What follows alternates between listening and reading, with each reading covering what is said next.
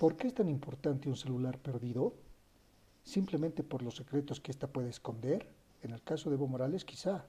Lo mismo en el caso del hombre o mujer que esconde en su chat las conversaciones con él o la amante. Charlas, fotos, videos, descargas y una serie de archivos son ese conjunto de secretos y no secretos que un celular contiene.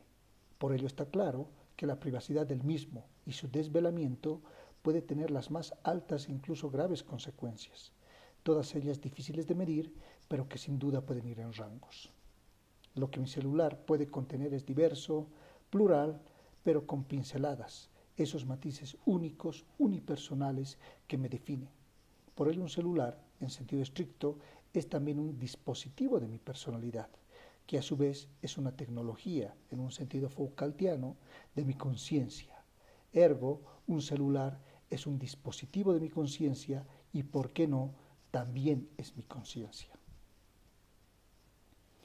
La fenomenología moderna que puede encontrar en el enactivismo su corriente más reciente nació con Husserl, aunque eso es materia de debate. Yo siento que Platón, el queridísimo Parménides, en su máxima que reza ser es pensar, Descartes, luego Kant y el mismísimo Hegel fueron la piedra de toque de esta disciplina, para algunos, movimiento histórico, en la filosofía para otros. Como sea, reconocemos en Husserl el padre de la fenomenología, que a grosso modo reza como el estudio de las estructuras de la experiencia o conciencia. Literalmente, el diccionario Stanford de Filosofía indica que la fenomenología es el estudio de los fenómenos, las apariencias de las cosas o cómo las cosas se aparecen a nuestra experiencia, que en última instancia es cómo la estructura de varios tipos de experiencia se presentan en la conciencia.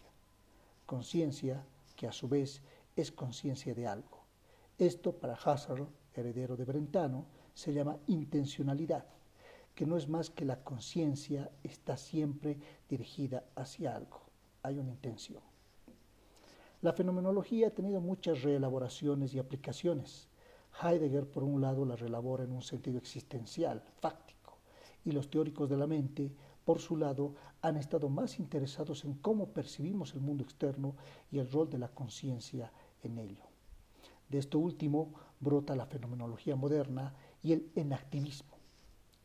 El enactivismo puede comprenderse como la conciencia incrustada, incorporada, extendida y activa. Incrustada en nuestros cuerpos, extendida más allá del cerebro y nuestro cuerpo, incluso en el ambiente, lo que da forma a los estados mentales, encarnada no solo al cerebro, aunque esté en él, pero también participando todo el cuerpo de su actividad, y activa y en dinámica constante social, ambiental y biológica. El, enactivismo sostiene radicalmente que nuestra conciencia está desplegada por todo nuestro cuerpo y en el ambiente, un sincretismo difícil de imaginar, pero que funciona estableciendo un orden. Ahora sí, ¿a qué viene todo esto de la fenomenología y el celular de Evo? Pues el enactivismo nos está diciendo que nuestra conciencia no solo está en nuestros cuerpos, sino también fuera de ellos. Aquí hay una discrepancia.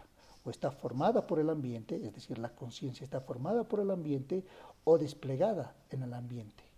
Más allá de esa disyuntiva, al estar nuestra conciencia también fuera de nuestros cuerpos, se aloja, como dijimos previamente, en dispositivos externos que nos sirven y son utilitarios para mantener ese orden.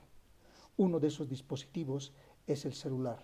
Por tanto, el celular no deberá entenderse más como ese aparato tecnológico para llamar, guardar o buscar información, sino también como un dispositivo mental de nuestra conciencia extendida. Y lo que éste tenga no solo es información, sino también parte de nuestra conciencia. Revisad tu celular y verás cómo éste dice más de ti de lo que crees. En 2017 la CIA fue interpelada legalmente por el hackeo de celulares de terroristas la pregunta con un, con un alto contenido ético era si en realidad estábamos hackeando celulares o hackeando conciencias. Por eso el celular perdido debo es tendencia, pues más allá de la información y esos secretos que guarda y de los cuales hablamos anteriormente, el celular y toda su información nos dirá mucho de la conciencia, no en un sentido moral, sino en un sentido psicológico del expresidente. De ahí que y en otro sentido, Revisar celulares nunca trae nada bueno, porque usualmente lo que encontramos nos dice mucho de lo que no conocemos de la otra persona. Ese mucho que usualmente se oculta a la sociedad y se esconde y se escondía antes en ese inconsciente freudiano, pero ahora se esconde en un dispositivo electrónico. Lo que descubrimos nos dice mucho del otro, pero también algo de nosotros. Por todo ello, nos duele perder un celular, porque con ello no solo se va dinero, sino parte de nuestra conciencia o momentos de una conciencia. Somos seres biónicos es parte de otro debate, pero sí, la conciencia se ha funcionado tan naturalmente con la tecnología que no nos dimos cuenta.